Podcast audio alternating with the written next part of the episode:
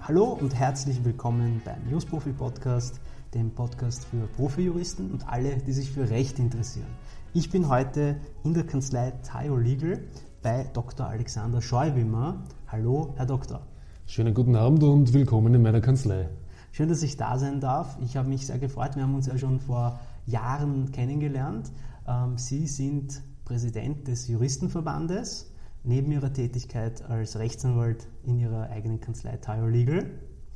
Darüber und über viele andere interessante Themen werden wir heute sprechen. Ich freue mich. Bevor wir aber anfangen, würde ich mich freuen, für alle, die Sie noch nicht kennen, dass Sie sich einmal vorstellen und ein bisschen was über Sie erzählen.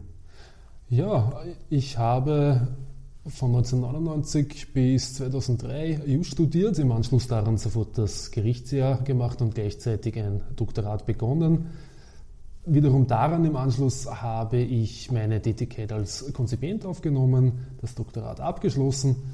Ich habe dann 2006 die Rechtsanwaltsprüfung absolviert und bevor ich dann bei einer Kanzlei einen, einen längeren Stop eingelegt habe, war ich noch zwei Jahre im Ausland. Ich war in Japan äh, für ein Postgraduate-Studium. Danach, wie gesagt, für einen längeren Zeitraum, ich glaube, es waren etwas über sieben Jahre, bei einer größeren Kanzlei und inzwischen seit vier Jahren selbstständig mit der Kanzlei Tayo Legal. Super, also geradezu ein nahtloser juristischer Karrierelaufweg. Genau, sozusagen zielstrebig immer der Anwaltei nachgeeilt und, und erreicht. Super. Ähm, war das schon immer Ihr Ziel, Rechtsanwalt zu werden? Auch schon in frühen Jahren? Haben Sie sich das schon äh, in der Schule äh, vorgestellt oder wie hat sich das ergeben? Ob es bereits in der Schule war, kann ich jetzt ad hoc nicht sagen, aber spätestens seit ja, so circa Matura-Zeiten war das, war das für mich fix. Ich war auch während des Gerichtsjahres nicht etwa Übernahmswerber, sondern ich habe ich hab wirklich zielstrebig und nur unter Anführungszeichen an der Anwaltei gearbeitet. Und warum? Was war der springende Punkt, warum Sie Rechtsanwalt werden wollten? Ich glaube, es gibt mehrere reizvolle Aspekte an der Anwaltschaft. Also viele andere juristische Berufe haben natürlich auch ihre Vorzüge derer ich mir auch bewusst bin. Aber bei der Anwaltschaft gibt es halt doch eine, eine, eine, eine, Zahl von Vorteilen, die ich nicht missen möchte. Die Möglichkeit zum selbstständigen Arbeiten, die Möglichkeit zum parteiischen Arbeiten, ähm, doch ein gewisses Niveau, jetzt nicht nur ausschließlich juristisch, sondern auch was die Herausforderungen in wirtschaftlicher Hinsicht äh, etc. betreffen. Und die Summe dieser Vorteile, die hat für mich immer schon die Anwaltei besonders interessant gemacht. Verstehe. Hatten Sie Vorbilder, wo Sie gesagt haben, das, dem, dem eifere ich nach oder das so, so ähnlich möchte ich das auch handhaben? Keine spezifischen. Ich bin natürlich punktuell immer wieder mit Rechtsanwälten äh, entfernt in Kontakt gekommen, aber um ehrlich zu sein, nein. Also nicht in dem Sinn, dass ich gesagt habe, ich mache die Dinge deswegen so, wie ich sie mache, weil ich unbedingt so wie der oder diejenige werden möchte. Das, das eigentlich nicht. Okay. Und äh, der, das Postgraduate-Studium in Japan, war das ein LLM oder? Nein, ich weiß, das wäre typischer sozusagen, aber ich habe einen MBA in Tokio gemacht, einen Master of Business Administration. Okay, okay. Und wie war das so? Wie, wie, wie ist das Studieren in Tokio gewesen? Nun, das Leben in Tokio ist grundsätzlich einmal ein, ein, ein, ganz anderes als, als, als in Österreich und in Wien.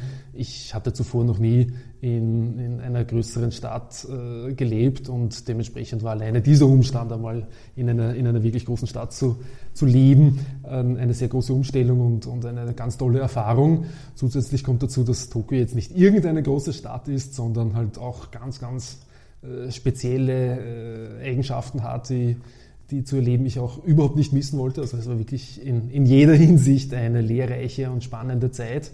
Und ich kann wirklich nur jedem, der die Chance zu etwas Ähnlichem hat, raten, dass er diese Chance wahrnimmt. Ganz abgesehen davon war natürlich der MBA für sich alleine betrachtet ebenfalls eine ganz tolle Erfahrung. Also ich habe an der Hitotsubashi Universität studiert, einer in Japan sehr äh, angesehenen Universität, die äh, die ihren Ruf nicht von ungefähr hat. Also da unterrichten halt wirklich Personen des japanischen Wirtschaftslebens mit Rang und Namen und äh, dort zu studieren gilt auch in gewisser Weise als ein bisschen ein Privileg und all diese Sachen äh, wusste ich durchaus zu schätzen und weiß ich bis heute noch zu schätzen. Also gewisse der Kontakte, die ich dort geknüpft habe, viele der Kontakte, die ich dort geknüpft habe, bestehen weiterhin und ja, auch von dieser Warte betrachtet kann ich eigentlich nur allen jüngeren Kolleginnen und Kollegen raten, wenn sich etwas derartiges ergibt, ziehen Sie ernstlich in Erwägung, diese Chance wahrzunehmen. Das ist ein, ein roter Faden, der sich hier durch den ganzen Podcast zieht, dass ähm, die, die Interviewten immer wieder, wenn sie die Erfahrung gemacht haben, im Ausland zu studieren, das immer sehr, sehr stark nahelegen. Das, ist, das kann ich auch nur selber bestätigen. Auslandserfahrungen bereichern einen ungemein. Ja. Auf jeden Fall, ja. Und äh, ich kann mir vorstellen, dass in einer Weltwirtschaftsmacht wie Japan ein Businessstudium doch nochmal ein Kaliber intensiver ist, oder? Ja, es würde wahrscheinlich ein bisschen ins Philosophische abdriften, ob jetzt ein Wirtschaftsstudium in einem großen, in einem großen Wirtschaftsstandort wie Japan äh, ganz anders abläuft als jetzt in einem vergleichsweise sehr kleinen wie Österreich. Aber ja, da wird schon was dran sein. Ja? Also es, ist, es, es, es bekommt sicherlich einen anderen Twist, das ja. stimmt schon. Okay, okay. Ähm, dann würde ich äh, gleich in den Hauptteil übergehen. Mhm. Äh, und zwar in, in Österreich sind Sie ja bekannt dafür, dass Sie dem Juristenverband vorstehen als Präsident. Ja. Könnten Sie vielleicht ein bisschen erzählen, wie sich das entwickelt hat und was da so genau Ihre Tätigkeiten sind? Der Juristenverband ist eine inzwischen über 70 Jahre alte Institution, die hervorgegangen ist aus einer Konzipientenvereinigung in der Nachkriegszeit. Sie hat sich dann mit dem Weiterentwickeln der Karrieren der Gründer äh, ebenfalls weiterentwickelt in, in, in Richtung einer Organisation, welche alle juristischen Berufe äh, vertreten hat. Äh, also nicht weiterhin nur die Konzipienten, sondern später dann auch Anwälte und dann andere juristische Berufe und einer breiten, auch nicht juristischen Öffentlichkeit bekannt ist der Juristenverband wahrscheinlich als der Veranstalter des Juristenballs. Ähm, der Juristenball findet ja bei, seit über 200 Jahren inzwischen ähm, in, äh, jedes Jahr in, am Faschingssamstag statt ähm, und wird eben seit etlichen Jahrzehnten vom Juristenverband organisiert ähm, zuletzt unter Anführungszeichen immer in der Hofburg. Und ich denke, dass das ist ein bisschen ein Aushängeschild für uns. Es war auch früher eine sehr große Zahl unserer Neueintritte als Mitglieder immer äh, Leute, die motiviert dadurch waren, dass sie eben am Juristenball äh, entweder eine Funktion haben wollten oder vergünstigte Karten haben wollten, irgendwas in diese Richtung. Daneben ist der Juristenverband aber auch bekannt für seine Mitgliederzeitschrift, also vormals war es nur eine Mitgliederzeitschrift, die Nova und Varia. Inzwischen wird äh, das Blatt auch von mehreren Höchstgerichten zitiert und es ist auch in der RDB abrufbar. Also ich glaube, es ist äh, auch, auch, aus diesen Gründen einer größeren äh, Palette an Juristen ein Begriff als nur unseren Mitgliedern. Dann haben wir natürlich noch etliche Veranstaltungen, einerseits geselliger Natur, äh, denn der Juristenball ist nicht die einzige gesellige Veranstaltung, die wir haben. Wir haben ein Sommerfest, wir haben eine Weihnachtsfeier, das Ganzlessen. Im Sommer gibt es immer eine Kulturveranstaltung. Also da gibt es noch eine Reihe von weiteren geselligen Veranstaltungen. Und dann haben wir noch eine große Zahl von Fachveranstaltungen, auch aus ganz unterschiedlichen juristischen Bereichen. Und das ist ein weiteres, ich möchte sagen, Standbein des Juristenverbandes. Ja, und nicht zuletzt gewinnen wir auch eine große Zahl von neuen Mitgliedern dadurch, dass wir eine sehr umfangreiche Vorbereitung auf diverse juristische Berufsprüfungen anbieten. Mhm. Also die Walzen zum Beispiel sind, glaube ich, ganz vielen Leuten ein Begriff, die, kann, die verwalten wir und äh, die Prüfungspartnerbörse, all diese Dinge sind, glaube ich, ein weiterer großer Motivator für potenzielle Mitglieder. Und wie ist der Verband organisiert? Wir sind intern äh, organisiert in vier Clubs. welche die größten Gruppen an Mitgliedern äh, repräsentieren und nach außen vertritt, also nach außen vertritt der Präsident, aber das, das äh, Organ, welches die wesentlichen Entscheidungen trifft, ist das Präsidium. Das besteht aktuell aus zwölf Mitgliedern und dort werden die Entscheidungen, äh, sofern es sich nicht um Grundlagenentscheidungen handelt, des Juristenverbandes getroffen. Mhm. Seit mir der Juristenverband, sage ich jetzt einmal, ähm, aufgefallen ist oder ich, ich habe 2010 begonnen zu studieren und irgendwann im Laufe des Studiums, wenn man dann fortgeschritten ist, äh, lernt man dann auch eben andere juristische Organisationen außer der, dem Juridikum kennen. Ja. Ähm, waren Sie eigentlich immer der Präsident, was ich mich erinnern kann? Ist das, äh, wie lange sind Sie schon Präsident und auf wie lange kann man Präsident sein? Ich bin seit nicht ganz fünf Jahren Präsident des Juristenverbandes. Allerdings kann dieser Eindruck daher rühren, dass ich schon davor mehrere Funktionen okay. im Juristenverband inne hatte. Also Mitglied bin ich seit bald 20 Jahren und in den letzten Jahren, bevor ich Präsident wurde, war ich einmal der Kurator für einige Monate, davor wiederum Schriftführer im Präsidium als einfaches Mitglied war ich, ich weiß es nicht mehr genau, aber auch etliche Jahre und davor wiederum war ich Clubobmann des Clubs der Konzipienten. Ich blicke sozusagen auf eine lange Karriere im Juristenverband zurück. Allerdings, das soll nicht unerwähnt bleiben, weil auch das werde ich hier und da gefragt. Ich mache diese Tätigkeit ehrenamtlich. Ich bekomme nicht einmal irgendeinen pauschalierten Unkostenersatz ersetzt oder dergleichen. Ganz im Gegenteil. Und wie viel, ähm, sage ich jetzt einmal, Arbeitszeit nimmt das in der Woche oder im Monat in Anspruch bei Ihnen? Das fluktuiert ganz, ganz stark. Also ich habe ein ganz tolles Team, das in Ressorts aufgeteilt ist und da gibt es zum Beispiel ein äh, Ressort für den Juristenball, es gibt ein wieder anderes Ressort für sonstige Veranstaltungen. Nichtsdestotrotz gibt es natürlich gewisse Entscheidungen und andere Arbeiten, in die ich involviert werde und auch involviert werden möchte. Also das macht mir durchaus Spaß und dementsprechend fluktuiert mein, mein Arbeitsanfall äh, je nachdem, was gerade im Juristenverband ansteht, ganz, ganz stark. Die letzten Wochen vor dem Juristenball zum Beispiel sind üblicherweise sehr, sehr arbeitsintensiv. Ähnlich, aber ein bisschen weniger äh, intensiv geht es in den letzten Wochen vor dem Sommerfest zu. Generalversammlungen sind natürlich wieder äh, Wochen, die ein, ein, ein, besonders hohes Maß an Arbeitsaufwand für mich bedeuten. Und ja, so, so kann man es ganz schwer nur auf, auf die Woche umlegen, wie viel das pro Woche ausmacht, weil eine solche Zahl halt nicht repräsentativ wäre, weil es mhm. eben einfach, einfach äh, ganz, ganz stark fluktuiert. Mhm. Würde man trotzdem versuchen, einen Schnitt auszurechnen, käme ich wahrscheinlich so irgendwas auf zwischen fünf und zehn Stunden pro Woche, okay. langfristig betrachtet. Mhm, ja. Mhm. Ähm, wie lang ist eine, eine Präsidentschaftsperiode? Zwei Jahre immer. Und man kann wiedergewählt werden. Man kann aber wiedergewählt werden. Es gibt ein Alterslimit neuerdings, das habe ich eingeführt. Ich glaube, das liegt bei 65 Jahren. Unter 65, also über 65 Jahren darf man es dann nicht mehr werden. Richtig, genau. Okay. Heißt nicht, dass ich unbedingt bis ich 65 bin Präsident sein möchte. Allerdings fand ich es bei der letzten Gelegenheit, äh, die Statuten zu novellieren, für angemessen hier eine Grenze einzuziehen und das habe ich dann auch getan. Ja. Ähm, gab es Konkurrenz bei den letzten Wahlen? Oder? Ja, ja, es gibt ja. immer wieder Gegenkandidaten, ja. insbesondere bei meiner ersten Wahl.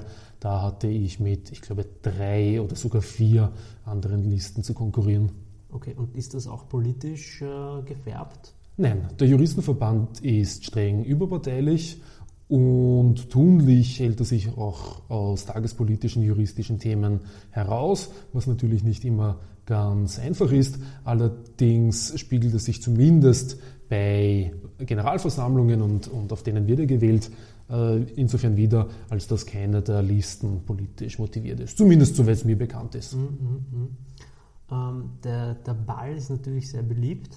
Jetzt gab es in der Vergangenheit äh, leider nicht die Gelegenheit, ihn ähm, auszuge also, ähm, auszugestalten, also wie sagt man da, auszuführen, auszugestalten, den Ball. Ähm, äh, wird es demnächst wieder einen geben oder ist das auch noch unklar? Das ist natürlich eine sehr gute Frage. Es ist leider richtig, dass wir jetzt zwei Jahre hintereinander keinen Juristenball feiern konnten. Das ist, das ist natürlich sehr, sehr traurig. Ähm, es ist auch historisch einzigartig. Das gab es wirklich äh, seit jener Zeit, zu der mir Aufzeichnungen vorliegen, noch nie. Die Hoffnungen hinsichtlich eines Juristenballes 2023 bestehen natürlich, allerdings machen mich jetzt die aktuellen Zahlen und die aktuellen Planungen, sofern man sie in den Medien erfährt, äh, ein bisschen pessimistisch. Also mein, mein Team äh, arbeitet grundsätzlich darauf hin, äh, im kommenden Jahr wieder einen Ball zu veranstalten.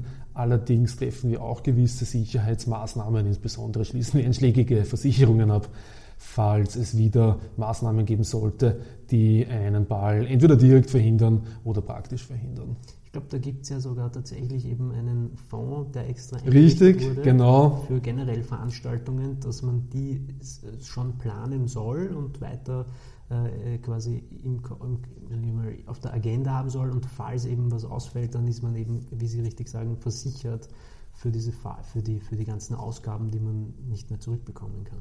Ja, diesen Fonds gibt's. Es ist nicht ganz einfach, also es ist nicht so, dass grundsätzlich jede Veranstaltung damit versicherbar wäre. Auch ist die Höhe natürlich ganz stark begrenzt. Ähm, es werden einem nicht alle Vorbereitungskosten ersetzt. Und außerdem hat dann die zuständige Behörde ein bisschen ein Mitspracherecht, was eben die tatsächliche Absage letztendlich betrifft. Aber unterm Strich, ja, das ist richtig. Wir haben da die Möglichkeit, einen Ausfall des Balls oder uns gegen einen Ausfall des Balls zu versichern. Okay. Sie haben auch noch eine Zeitschrift erwähnt. Wie oft erscheint die? Die Nuvarand Varia wird heuer fünfmal erscheinen. Normalerweise, sage ich jetzt, äh, erscheint sie einmal pro Quartal. Okay. Ähm, wie kommt es, dass, dass, sie heute, äh, heuer ähm, ein zusätzliches Mal erscheint? Ah, das ist jetzt, äh, das hat, hat das keinen, keinen, keinen konkreten Hintergrund. Das ist eine im letzten Jahr verabsäumte Ausgabe, okay. die heuer im Jänner nachgeholt wurde.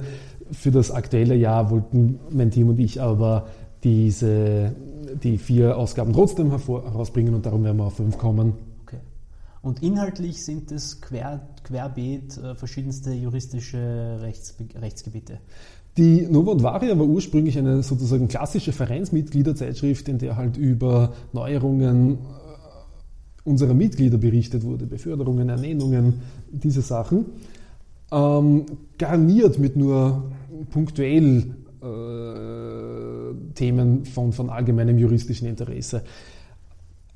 Vor circa vier, fünf Jahren habe ich hier ein bisschen die Blattlinie verändert und jetzt liegt der Schwerpunkt auf dem juristischen, also der Schwerpunkt liegt auf den juristischen Beiträgen unserer Mitglieder und vereinzelt auch von Gastautoren.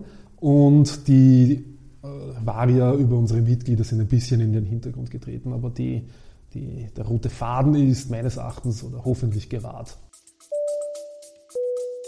Ein kleiner Shoutout.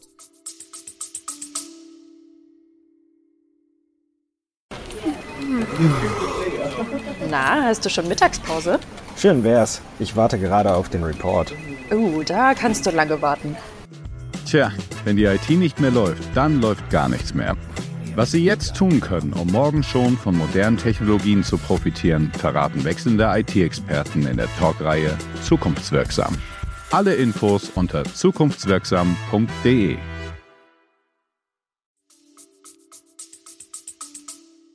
Abonniert uns bitte auf YouTube und folgt uns auf Instagram und LinkedIn, damit ihr immer up-to-date bleibt und unseren coolen Content weiterhin genießen könnt. Vielen Dank. Okay, Stichwort Mitglieder. Wie viele ha Mitglieder hat der Verband? Knapp über 2000. Die, die Mitgliederzahl schwankt natürlich, aber es bewegt sich immer so zwischen 2 und 2.500. Wir arbeiten natürlich an, an der, am Knacken der 3000er Grenze. Okay, also äh, und wie viele davon sind Rechtsanwälte? Da haben Sie mich jetzt zu schnell gefragt. Ich glaube, Konzipienten und Rechtsanwälte gemeinsam sind knapp über 1000. Okay, gut. Das heißt, sage ich jetzt einmal, ein knappes Sechstel aller Rechtsanwälte Österreichs sind dann. Na, Vorsicht, weil eben die Konzipienten bei diesen knapp über 1000 jetzt mitgezählt sind. Okay, mhm. Mhm. dann wären es wahrscheinlich ein bisschen weniger. Allerdings äh, spiegelt das durchaus die Verteilung der Juristen in den klassischen juristischen Berufen wider, weil ja, innerhalb des Juristenverbandes sind die Rechtsanwälte unter Anführungszeichen überrepräsentiert. Allerdings passt die Relation zu den anderen juristischen Berufen wiederum. Mhm. Mhm. Was wären diese anderen juristischen Berufe, die bei Ihnen auch vertreten sind, zum Beispiel? Das sind die Notare, die Richter, die Staatsanwälte und die Patentanwälte. Mhm. Wir haben dann auch noch Verwaltungsjuristen, Unternehmensjuristen und Wirtschaftstreuhänder. Mhm, mh, mh. Okay, sehr, sehr, sehr, sehr spannend. Ähm, es gibt noch einen anderen Grund, warum äh, Sie äh, in den einschlägigen Kreisen zumindest bekannt sind. Sie sind nämlich auch Prüfer bei der Rechtsanwaltsprüfung in, bei der Rechtsanwaltskammer Wien oder ist das Rechtsanwaltskammer Österreich? Ähm, ich werde zur Rechtsanwaltsprüfung für, das, für den Sprengel des OLG Wien delegiert von der Rechtsanwaltskammer Wien. Okay. Also ich ähm, prüfe auch Kandidaten aus dem Burgenland und Niederösterreich. Mhm, mh. wie, wie, wie, was können Sie uns zu dieser spannenden Tätigkeit erzählen? Weil irgendwann äh, standen Sie auf der anderen Seite des Prüfertisches oder saßen Sie auf der anderen Seite des Prüfertisches. Jetzt sind Sie Prüfer. Wie, wie ist das so? Wie kann man sich das vorstellen? Die Rechtsanwaltsprüfung ist natürlich eine sehr, sehr fordernde Prüfung. Fordernd nicht nur deswegen, weil der zumindest theoretische Stoffumfang halt sehr, sehr weit ist, sondern auch, weil nur teilweise bedingt durch den Stoffumfang die Herausforderung an die Psyche des Kandidaten natürlich eine große ist. Eben weil man nicht alles wissen kann, muss man auch unter Anführungszeichen taktieren. Man muss auch gewisses Improvisationstalent haben, äh, gewisse rhetorische Fähigkeiten. Und insofern kann ich natürlich allen jungen Kolleginnen und Kollegen nur raten, sich gut vorzubereiten, allerdings nicht zu glauben, dass es ausschließlich auf das juristische Wissen ankäme. Die Rechtsanwaltsprüfung, und das steht auch explizit in 1 des Rechtsanwaltsprüfungsgesetzes, prüft die generelle Eignung des Kandidaten zur Ausübung der Rechtsanwaltschaft ab und die beschränkt sich nicht auf die Fähigkeit, erlerntes Wissen wiederzugeben. Mhm, mhm. Angenommen, man hat sich eben erlerntes Wissen bis zur Perfektion eingetrichtert und kann es auch perfekt, perfekt wiedergeben. Ähm, was ist denn das andere, das man haben? Also wie, wie zeigt sich das? Ja? Also wie zeigt sich ein Kandidat, der, der das gut gelernt hat, auch noch zusätzlich dazu, dass er wirklich dafür geeignet ist? Sie sagten, man muss rhetorische Fähigkeiten mhm, haben. Mhm. Was, was kommt dann noch alles dazu und wie, wie, wie zeigt sich das? Nun, die Rechtsanwaltsprüfung wird von zwei Rechtsanwälten und zwei Richtern abgenommen und zumindest ein Mitglied dieser Prüfungskommission wird verlässlich Wert darauf legen, dass man die Sachen nicht nur vollständig und richtig wiedergibt, sondern zumindest ein Mitglied der Prüfungskommission wird auch Wert darauf legen, dass sie imstande sind, es einem Nichtjuristen zu erklären. Also da lege ich meine Hand dafür ins Feuer. Also zumindest ein Viertel der Prüfungskommission wird sagen, na, und jetzt erklären Sie das einmal einem, der nicht Just studiert hat, ja, wo seine Chancen hoch und wo sie niedrig sind oder was denn konkret seine Risiken sind. Das ist auf jeden Fall einmal dazu zu lernen. Ja, die rhetorischen Fähigkeiten, über die haben wir schon gesprochen. Das Improvisationstalent möchte ich trotzdem äh, dabei belassen bei den erforderlichen Skills, weil alles wissen kann man einfach nicht. Dann, das haben wir noch gar nicht besprochen, bei der Rechtsanwaltsprüfung ist ja nicht nur eine mündliche Prüfung, sondern es gibt auch drei schriftliche Prüfungen. Das bedeutet, dass man auch Schriftsätze verfassen können muss. Im Zivilrecht ähm, hat der Prüfer die Wahl, ob er ein Rechtsmittel gibt oder Klage, Klage, Beantwortung, Urteil. Das heißt, wenn man im Zivilrecht einen Prüfer hat, der Klage, Klage, Beantwortung, Urteil gibt, dann muss man zusätzlich auch ein Urteil schreiben können. Und Sie sagten drei Teile, das heißt ähm, Zivilrecht, öffentliches Recht und Strafrecht. Strafrecht. Mhm, genau. Und ja, nicht zuletzt wird es wohl zumindest eingeschränkt auch ein bisschen eine soziale Komponente abgeprüft, nämlich insofern, als man in dieser mündlichen Prüfung, das ist die letzte von diesen vier Komponenten, auch, auch natürlich ein, ein gepflegtes Gespräch führen können muss. Und auch ein bisschen ein Schmäh hat, nehme ich einmal an, oder das kann nie schaden. Also das kommt natürlich ein bisschen auf den Typ an, aber ja, das ist natürlich eine der Möglichkeiten, wie man hier in eine gute Konversation hineinkommt. Ja, klar. Okay, und ähm, wenn dann der Prüfling die Prüfung abgelegt hat, wie ist das? Ist da zuerst die schriftliche und dann die mündliche? Oder Nach Nachdem man die Prüfungskommission erfahren hat, ist es üblich, dass man sich zunächst einmal bei seinen Prüfern sich vorstellen geht. Da möchte ich ein bisschen mit einem Vorurteil aufräumen. Dieses sich vorstellen gehen ist nicht der Wunsch des Prüfers. Ja. Der Prüfer hat überhaupt rein gar keinen Vorteil äh, dadurch, dass sich die Kandidaten bei ihm vorstellen kommen, sondern das ist ausschließlich und allein ein Entgegenkommen gegenüber den Kandidaten, damit die halt wissen, aha, so ist also mein Prüfer live und nicht nur auf dem Papier. Ähm, Wird das auch genutzt von den Kandidaten oder gibt es ja. auch durchaus Kandidaten, die sagen, na, das muss ich nicht. nicht, wenn ich es nicht machen muss, dann tue ich es nicht? Nein, mir wäre jetzt kein Fall bekannt, in dem die Kandidaten gesagt hätten, sie möchten sich nicht vorstellen kommen. Das Einzige, was mir eben in meiner über zehnjährigen Prüfungstätigkeit hier und da unterkommt, ist, dass ein Kandidat glaubt, er muss sich vorstellen kommen, weil er aus irgendeinem Grund annimmt, ich hätte irgendetwas davon, aber dem ist eben nicht so. Mhm. Dann gibt es die drei schriftlichen Prüfungen, die finden innerhalb eines relativ kurzen Zeitraumes hintereinander statt. Und dann gibt es noch einmal eine kleine Pause und im Anschluss von circa zwei Wochen oder auch äh, mehr, bis zu vier Wochen. Und dann findet diese mündliche Prüfung statt. Mhm. Und man hat ja auch immer einen Prüfungspartner mhm. oder Partnerin.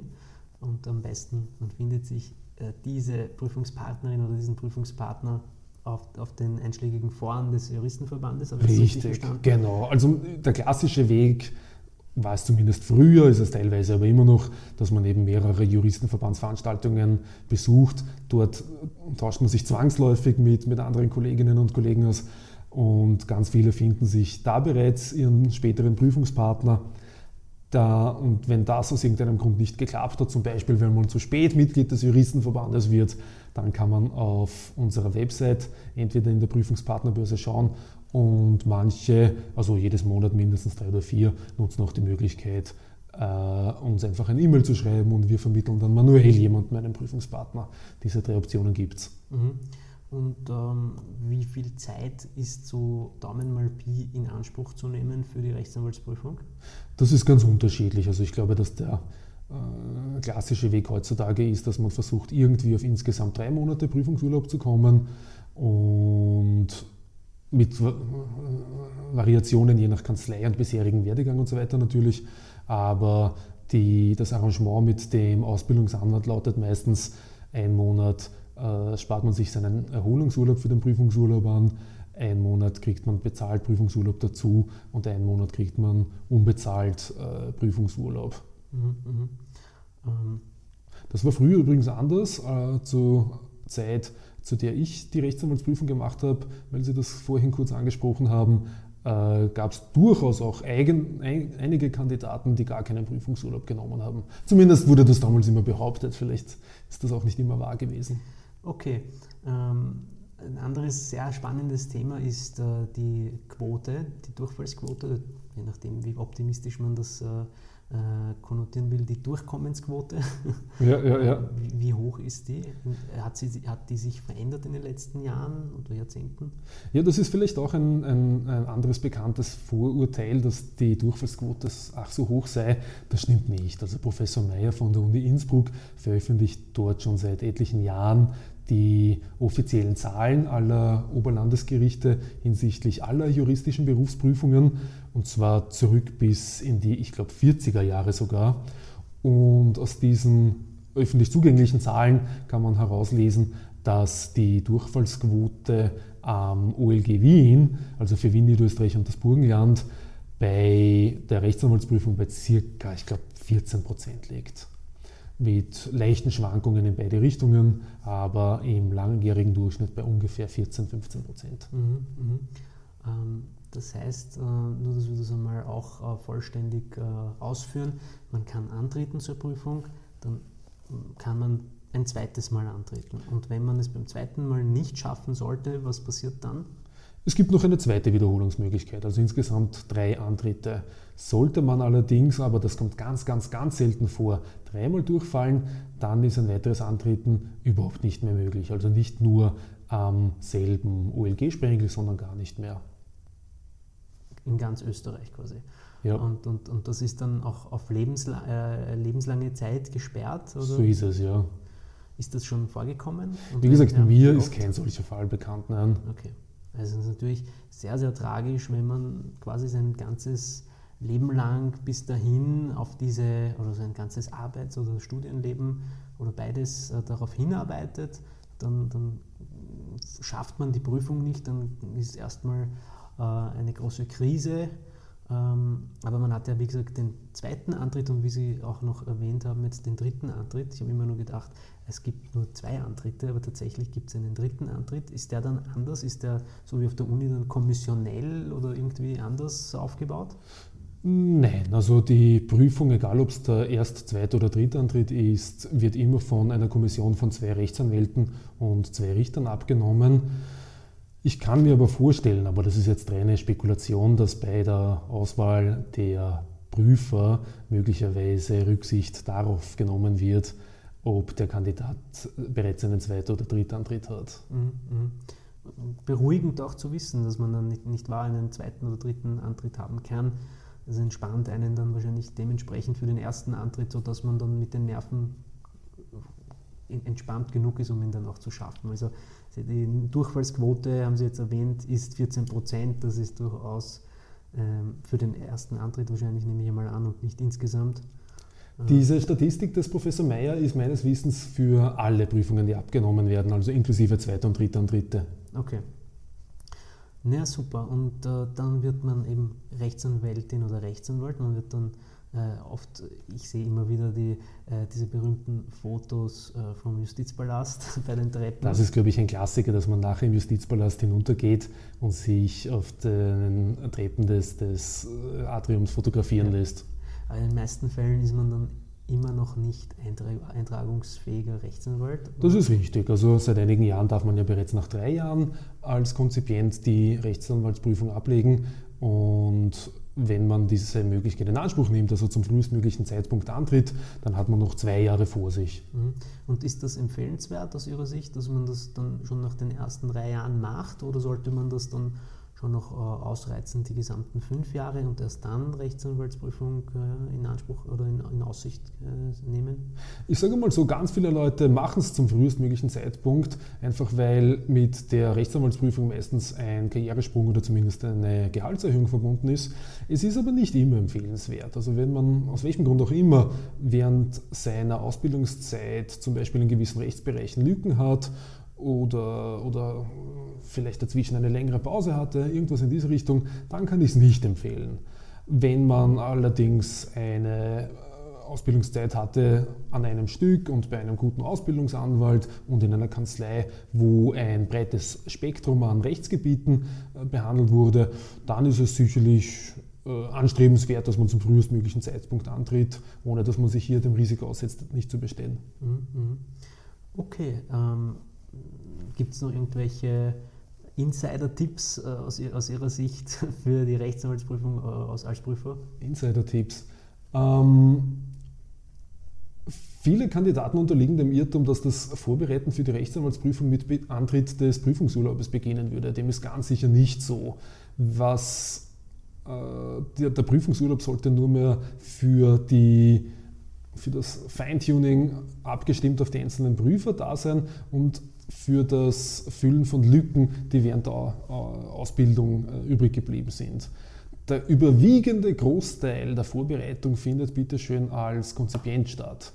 Ähm, ich glaube, am eindrucksvollsten kann man sich das vor Augen führen, wenn man überlegt, ob man vielleicht mit einem zwölfmonatigen Prüfungsurlaub ganz am Anfang also unmittelbar im Anschluss an das Gericht zur Prüfung antreten würde. Jeder, der, der, der ein bisschen etwas über diese Berufsprüfung weiß, wird Ihnen sofort bestätigen, nein, völlig unmöglich. Ja? Und wenn man sich das vor Augen hält, dann, dann leuchtet es hoffentlich ein, dass der wichtigere Teil der Vorbereitung während der Konzipientenzeit stattfindet. Und wie gesagt, diese zwei, drei Monate Prüfungsurlaub unmittelbar vor der Rechtsanwaltsprüfung sind nur mehr für das spezifische Lernen da und nur mehr zum Füllen von einzelnen Lücken. Okay, wenn Sie das so sagen, was, worauf soll man sich denn dann als Konzipient, weil oft ist man ja als Konzipient so dermaßen in das Business der Kanzlei eingespannt, sodass für das Lernen oft äh, zu wenig Zeit bleibt, wenn es jetzt äh, nicht irgendwie eine sogenannte Wald- und Wiesekanzlei ist, wo man viele verschiedene Dinge kennenlernt und auch durchaus Klagen hat, verhandeln geht etc. Aber wenn man beispielsweise in einer Kanzlei ist, wo das eher, sage ich jetzt einmal, vom Tätigkeitsgebiet einseitiger ist, ja, mhm. ähm, wie soll man das machen? Ähm, ich bekomme diese Frage oder sehr ähnliche Fragen sehr häufig gestellt. Das ist, das ist einer der Perks, den ich als Präsident des Juristenverbandes genieße. Ganz viele Leute fragen mich nach unter Anführungszeichen Karrieretipps für die klassischen juristischen Berufe und wenn es um Konzipenten und Rechtsanwälte äh, geht, kann ich da auch tatsächlich Rede und Antwort stehen. Und ich habe eine kleine Toolbox, wenn Sie so möchten, für, für, für Leute, die mir diese und ähnliche Fragen stellen. Und eines der Werkzeuge aus, aus meiner kleinen Werkzeugkiste ist, drucken Sie sich gerne gleich am ersten Arbeitstag den 20 Rechtsanwaltsprüfungsgesetz aus und kleben Sie ihn sich neben Ihren Schreibtisch. Und schauen Sie dann mindestens einmal pro Woche drauf. Und wenn Sie dann feststellen, dass Monat für Monat ins Land ziehen und Sie haben von gewissen Ziffern nie irgendetwas gemacht, dann äh, seien Sie konsequent und tun Sie was dagegen. Die erste Stufe wird es wohl sein, einmal mit Ihrem Ausbildungsanwalt zu sprechen und zu sagen, schauen Sie her, Dr. Schäuble hat mir den Rat gegeben, ich sollte im Laufe meiner drei Jahre aus allen zehn Ziffern des Paragraph 20 etwas getan haben und aus diesen drei Ziffern habe ich aber jetzt noch nie irgendwas gemacht, können Sie da was tun? Wenn das noch nicht fruchten sollte, wäre die nächste Eskalationsstufe vielleicht äh, bei anderen Personen als dem Ausbildungsanwalt äh, nachzufragen, Kollegen unterschiedlicher Seniorität und falls es solche nicht gibt oder falls sie solche aus irgendwelchen Gründen nicht konsultieren können, vielleicht auch Kollegen aus anderen Kanzleien. Und die nächste Eskalationsstufe wäre es wahrscheinlich, in Erwägung zu ziehen, die Kanzlei zu wechseln. Mhm. Das ist heutzutage keine Schande mehr. Während der Konzipientenzeit zwei, vereinzelt vielleicht sogar drei Kanzleien sich anzuschauen. Und sollten Sie partout nicht nur aus ein oder zwei Ziffern, sondern aus drei, vier oder fünf Ziffern des Paragraph 20 nie irgendetwas zu Gesicht bekommen, dann sollten Sie das wirklich in Erwägung ziehen. Bevor wir den Podcast beenden, noch ein kleiner Shoutout. Abonniert uns bitte auf YouTube und folgt uns auf Instagram und LinkedIn, damit ihr immer up-to-date bleibt und unseren coolen Content weiterhin genießen könnt. Vielen Dank. Mhm, also vielen Dank für den heißen Tipp mit dem Paragraph 20. Ja. Ja, ja. Ähm, super, ja. Ähm, gibt es sonst noch et etwaige Fragen, auf die ich jetzt nicht komme, die Sie aber häufig gestellt werden? Also diese, diese Leute, die, die eben den Fast Track zur Anwaltei äh, erfragen und von mir in Erfahrung bringen wollen, äh, haben oft sehr spezifische Fragen, deren Wiedergabe sich jetzt für, für Zwecke dieses Interviews vielleicht nicht wirklich eignen würde. Aber generelle Themen, die quasi jeden interessieren, sind natürlich, und das war früher auch nicht anders, äh, Themen im Zusammenhang mit dem Gehalt.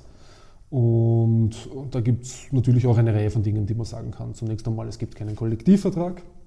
Es gibt nicht von allen Rechtsanwaltskammern Mindestlohnempfehlungen.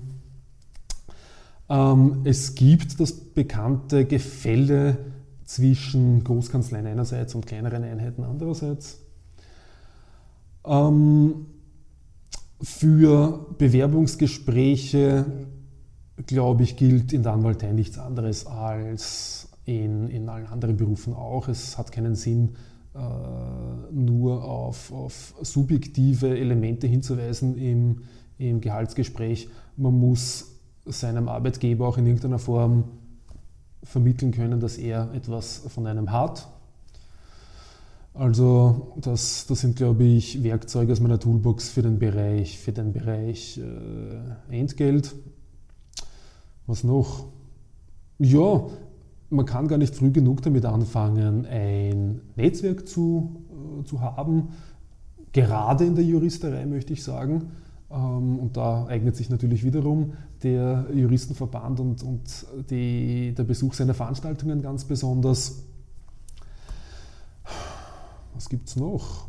Ja, ich möchte nicht verheimlichen, dass es natürlich auch noch Anwaltsclubs gibt und dass der Club der Rechtsanwälte im Juristenverband. Das ist eine der vorhin genannten Teilorganisationen. Nur einer dieser Rechtsanwaltsclubs ist. Es gibt noch mehrere andere. Das fällt wohl auch in, den, in die Kategorie Netzwerken.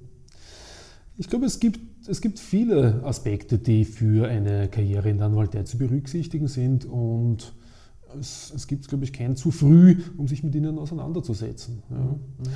Und man sollte sich sicherlich nicht auf den einen Aspekt äh, Gehalt äh, zu sehr fokussieren. Mhm. Ich respektiere, dass das wichtig ist, aber es wäre sicherlich ein Fehler und vor allem es wäre nicht nachhaltig, sich zu sehr darauf zu fokussieren. Ja. Nicht nachhaltig deswegen, weil, seien wir uns ehrlich, wirklich Geld verdient wird wahrscheinlich erst später nach der Eintragung als Rechtsanwalt. Mhm.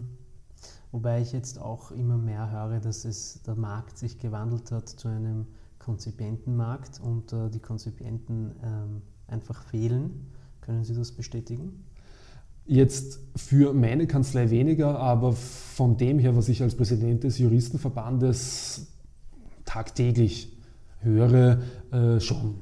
Also ja, es ist richtig, insbesondere die Großkanzleien haben natürlich äh, Schwierigkeiten, äh, entsprechenden Nachwuchs zu finden, was aber primär natürlich daran liegt, dass Großkanzleien einen größeren Bedarf an, an Konzipienten haben.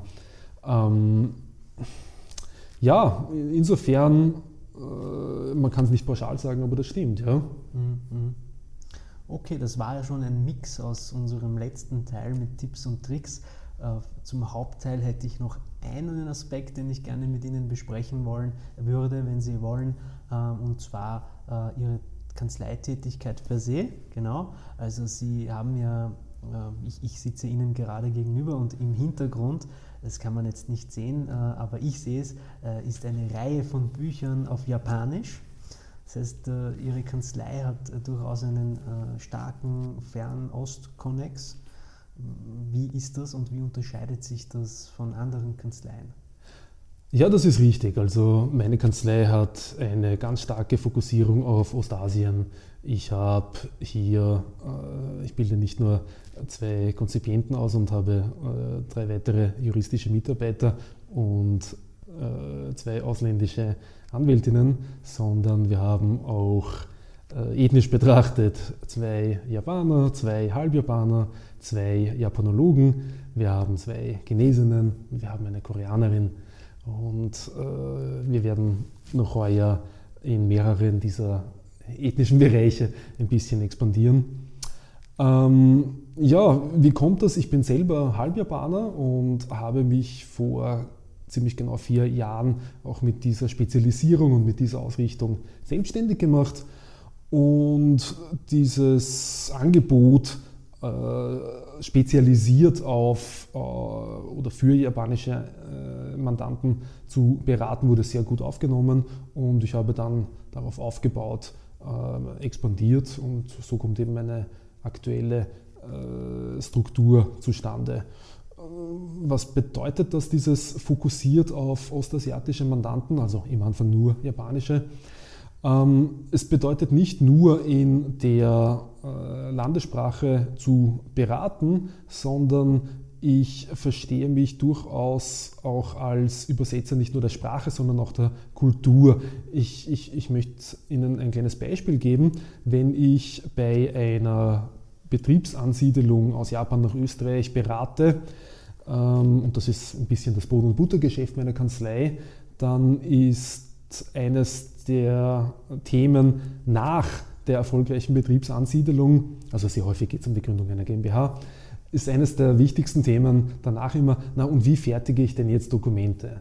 Da muss man jetzt dazu sagen, in Japan unterscheidet man andere Formvorschriften als bei uns. Und gewisse Rechtsgeschäfte werden dort nicht äh, schriftlich, sprich unterschriftlich abgeschlossen, sondern alternativ oder zusätzlich mit einem sogenannten Hanko, einem spezifischen Rundsiegel. Das ist in Japan sehr verbreitet, hat auch eine juristische Grundlage. Und wie gesagt, eine der ersten Fragen, die mir dann oft gestellt wird, ist, ist das jetzt ein Dokument, das man mit Unterschrift fertigt oder ist das ein Dokument, das man mit Hanko fertigen muss? Und ich meine, das ist jetzt eine, ein Beispiel, wo die Antwort sehr, sehr leicht ist, weil bei uns ist bekanntlich fast alles mit, mit Unterschrift abschließbar. Aber das dient jetzt nur zur Veranschaulichung. Es geht nicht um die Übersetzung der Worte, es geht um die Übersetzung der wirtschaftlichen und sonstigen Gebräuche in Österreich. Und das ist etwas, was die Japaner sehr zu schätzen wissen äh, und dementsprechend auch in Anspruch nehmen. Mhm. Und ähm, ist das, ähm, also Sie haben sich damit selbstständig gemacht, das heißt, ich gehe davon aus, auch wenn Sie sagen, das ist das Brot- und Buttergeschäft, ähm, es kommt natürlich häufig vor oder nicht so häufig, also wie, wie, wie, wie oft kommen japanische Unternehmen nach Österreich, die Sie dann Ähm, auch betreuen? Also ich glaube, ein sehr, sehr großer Teil der japanischen Unternehmen, die nach Österreich kommen, werden von mir betreut. ähm, wie oft kommt das vor? Nun, wenn man auch die kleineren Betriebsansiedlungen mitzählt, also jene, wo ein, ein Japaner hier eine Ein-Personen-Gesellschaft gründet und sich mit der selbstständig macht, wenn man alles mitrechnet, kommt man sicherlich auf 10 pro Jahr. Mhm. Ja. Okay. Gibt es in, in Japan auch so etwas wie einen Vertrauensanwalt im Ausland? Es gibt ja, soweit ich weiß, österreichische Vertrauensanwälte außerhalb von Österreich. Gibt es reziprok quasi auch sowas umgekehrt in Japan und sind Sie das? Nein, weil ich persönlich leider in Japan nicht vertreten darf. Okay. Allerdings arbeitet meine Kanzlei sehr eng zusammen mit dem Vertrauensanwalt der österreichischen Botschaft in Japan. Okay, Ja. okay, okay. Und ähm, nehme ich einmal an, ist äh, wirklich sehr, sehr spannend. Ähm, ich, ähm, wenn Sie noch ein paar Geschichten interessante haben zu dieser Tätigkeit, äh, die vielleicht hervorstehen, hervorstechen ähm, von, von namhaften Unternehmen, wenn Sie davon erzählen dürfen. Den Namen darf ich jetzt leider nicht nennen, aber was gäbe es denn da Lustiges? Puh, es ist nicht leicht. Ähm, ganz oft sind es eben Fragen, die für den Außenstehenden halt absurd klingen. Zum Beispiel in Japan unterscheidet man eine unter Anführungszeichen echte Anstellung von einer Anstellung, von der beide Parteien, also der Arbeitgeber und der Arbeitnehmer, wissen, dass sie nicht auf Dauer äh, angelegt ist, also eine vorübergehende Arbeit. Und das ist eben deswegen lustig, weil das japanische äh, Wort für diese nicht langfristigen Arbeitsverhältnisse, für diese, ich möchte fast sagen, nicht ernst gemeinten Arbeitsverhältnisse ist Baito. Und Baito ist eine Abkürzung für ein Lehnwort aus dem Deutschen, nämlich Arbeito. Und ja, das, das, das finde ich halt immer wieder lustig, dass äh, unser Wort für Arbeit äh, in Japan als Synonym für quasi Gelegenheitsjob verwendet wird. Mhm. Apropos Job, ähm, Sie haben wirklich, ähm, sage ich jetzt einmal, viele Jobs, äh, die Sie als äh, in, Personalunion bekleiden, also Präsident des Juristenverbandes, äh, Prüfer bei Rechtsanwaltsprüfungen, Rechtsanwalt natürlich als Hauptjob. Ähm, ich habe aber auch gehört, dass Sie ein Restaurant betreiben, ist das richtig? Ja, das ist richtig. Ähm, Ich, ich bin Gesellschafter des japanischen Restaurants Nihonbashi auf der äußeren Kärntner Straße. Allerdings bin ich nicht operativ tätig. Ich habe einen sehr, sehr fähigen Geschäftsführer, den Herrn Sato, der das viel besser macht, als ich es jemals könnte. Und mein Input für das operative Geschäft bezieht sich auf die Qualitätskontrolle. Sprich, ich habe das Vergnügen, dort immer, wenn was Neues auf der Speisekarte ist, das vorkosten zu dürfen, bevor es permanent angeboten wird. Okay, also wenn Sie da im Team noch Leute brauchen, ich, ich melde mich freiwillig. Das ist ein Privileg, das ich für mich in Anspruch nehme. Okay, ähm, gibt es noch etwas, das ich äh, ausgelassen habe, das wir aber noch besprechen sollten aus Ihrer Sicht? Hm. Ich entschuldige mich für die Einrichtung des Besprechungszimmers. Dies hier ist meine neue Kanzlei, in der ich erst vor wenigen Wochen eingezogen bin und auch das sehen die Hörer nicht, aber hier ist halt noch einiges noch nicht endgültig. Da, ich sehe, Teppichboden ist immer sehr gut für, für den Sound. Also Ja, da haben wir, da haben wir uns, uns sehr viel Mühe gegeben, dass hinsichtlich des Sounds alles optimal ist. Wir haben auch diese schallschluckende Decke mit diesen vielen äh, Löchern. Äh, alles Maßnahmen, die eben für optimalen Sound hier sorgen. Und Sie haben sich für Glastüren entschieden, die nicht, äh, äh, also keine Milchgläser sind, sondern durchsichtig. Die Folien kommen noch, die Folien Ah, kommen noch. Ja, klar. Mhm. Nein, aber wir, wir, wir haben uns da sehr viel Mühe gegeben, dass alles da dem Stand der Technik entsprechend gemacht wird. Und wie gesagt, manche Dinge, die, die folgen in den nächsten Tagen und Wochen noch. So müssen Sie mich noch einmal besuchen kommen, bitte. Sehr gerne und äh, Gratulation auch zu dem sehr zentralen Standort. Danke sehr, ja, das ist natürlich einer der Vorteile der neuen Kanzlei. Ich kann mich erinnern, ich war auch bei Ihnen in der alten Kanzlei, die war im dritten Bezirk. Das ist für mich immer ganz nett, weil ich äh, in der Nähe wohne. Ah, ja, richtig, genau. Ja. Aber ähm, natürlich ist auch das überhaupt äh, nicht weit vom dritten Bezirk. Ich finde überhaupt, äh, da in der Nähe vom Schwedenplatz ist man in der Nähe quasi von allem. Ja, es ist eine sehr, sehr dankbare Lage. Also Ja, sowohl was genau, Genau. das Erreichen der diversen Gerichte und Behörden Genau. betrifft, wie auch die Möglichkeiten, seinen Feierabend zu gestalten. Ganz, ganz tolle Gegend. Ja, bin sehr froh. Dann ähm, sage ich vielen herzlichen Dank, dass wir das heute führen durften, das spannende Interview. Und äh, ich wünsche Ihnen alles, alles Gute, Herr Doktor. Vielen Dank für das Interview. Schönen Abend.